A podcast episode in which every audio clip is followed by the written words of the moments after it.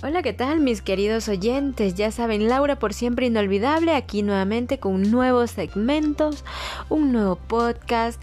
Gracias por escucharme a mis queridos oyentes de allá, de Canadá. Qué bien, qué bien que me escuchen de allá. También tenemos Estados Unidos, de Europa, de Italia y por qué no de aquí mi lindo Ecuador.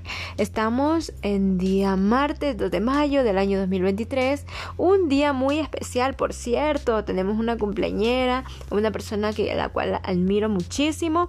Hoy pues tuve el agrado de felicitarle, darle un buen abrazo y decirle pues que Dios la siga bendiciendo siempre con muchos años más de vida y que la tenga con mucha fortaleza siempre, mi querida señora Lilian. Yo sé que la conozco muchísimo, muy poco digamos así, pero le deseo muchísimas felicidades.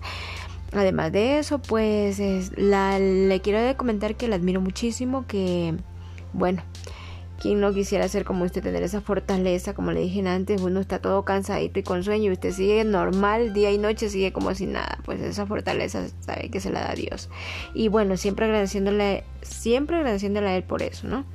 Como dice Proverbios 31, versículo 25-26, se reviste de fuerza y dignidad y aporta el porvenir. Cuando habla lo hace con sabiduría y cuando instruye lo hace con amor. Seguramente eso yo veo en usted. Puede ser con su familia igual en el trabajo. Mi señora Lilian, pues que tenga un bonito cumpleaños, que pase de lo mejor junto a su familia, sus seres queridos.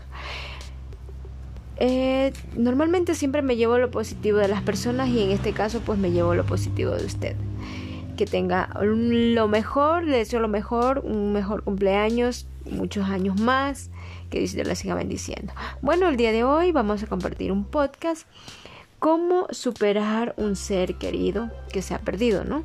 Eh, voy a tocar este tema pues en mi siguiente podcast, les agradezco muchísimo y bueno, de pasadita pues felicitándole a mi querida señora Lilian por su cumpleaños.